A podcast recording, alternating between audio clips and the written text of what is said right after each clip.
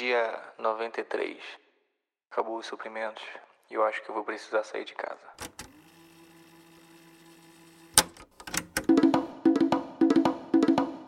Olá, olá, esse é mais um The Roadcast. Tava um tempo aí sumido, né? Está sumido no caso quer dizer está sem postar nenhum episódio novo. Porque surgiram várias coisas aí do, durante esse início de 2020.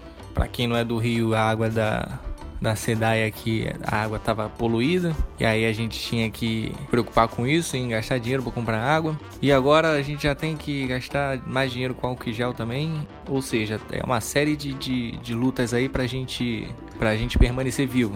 Que na verdade isso daí já são os anticorpos da Terra. O vírus é o ser humano, né? Mas esse é o The Roadcast, esse é o terceiro episódio. Esse aqui é um podcast que ele é gravado numa fita cassete. E aí, quando eu preciso passar ou rebobinar, eu paro a fita e ou avanço ou rebobino. Mas eu queria falar sobre um pouco sobre a distopia do fim do mundo, né? Que a gente está passando, na verdade, por uma situação que a gente geralmente não passa. Que é realmente, de fato, pela primeira vez, a gente está se preocupando com alguma coisa que pode realmente é, afetar em proporções grandes o, o, a maneira como a gente se organiza hoje como sociedade. E é palpável isso, não é, por exemplo, a virada do século de 99 2000 que era achismo, ou o profecia do Nostradamus que era achismo, ou qualquer coisa que era achismo aí e a galera acreditava nisso porque tinha esperança no asteroide que é na Terra. Mas por causa dessa pandemia que está acontecendo, fique tranquilo que eu não vou falar sintomas nem nada disso, porque eu não sou uma fonte confiável. Eu acho que você deve seguir fontes confiáveis. Então, se você está esperando que eu fale sobre o que você deve fazer ou não, é, eu não vou falar isso. Mas com certeza você deveria lavar a mão e passar álcool em gel. Segue aí a dica: lave a mão. Se você está ouvindo agora, pare agora, lava a mão. Passa um álcool em gel na mão, evita contato com as outras pessoas e eu estou fazendo exatamente aquilo que eu falei que eu não ia fazer que era não dar dica, né? Mas mas a princípio uma outra dica também, já que eu tô nesse embalado para fazer o que eu falei que eu não ia fazer, que isso daí minha vida é resumida nisso, né? Eu acho que a gente podia usar aqueles cones que a gente botava em animal, né?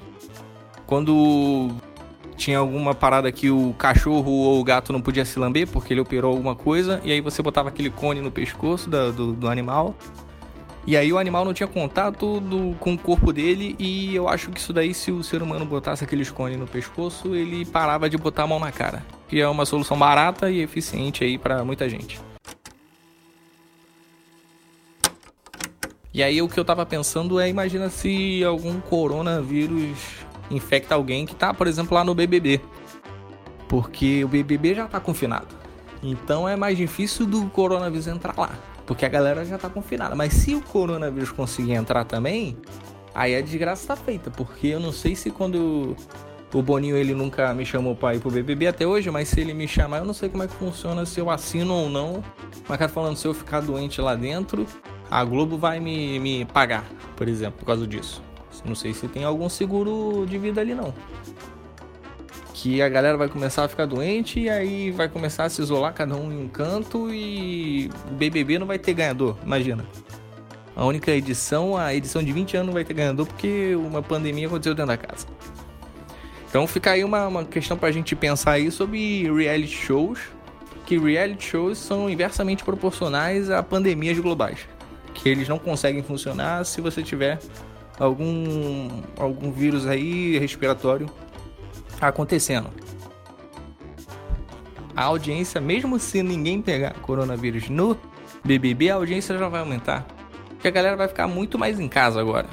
E a galera ficando muito mais em casa agora, as ações da Netflix, por exemplo, foram lá para cima.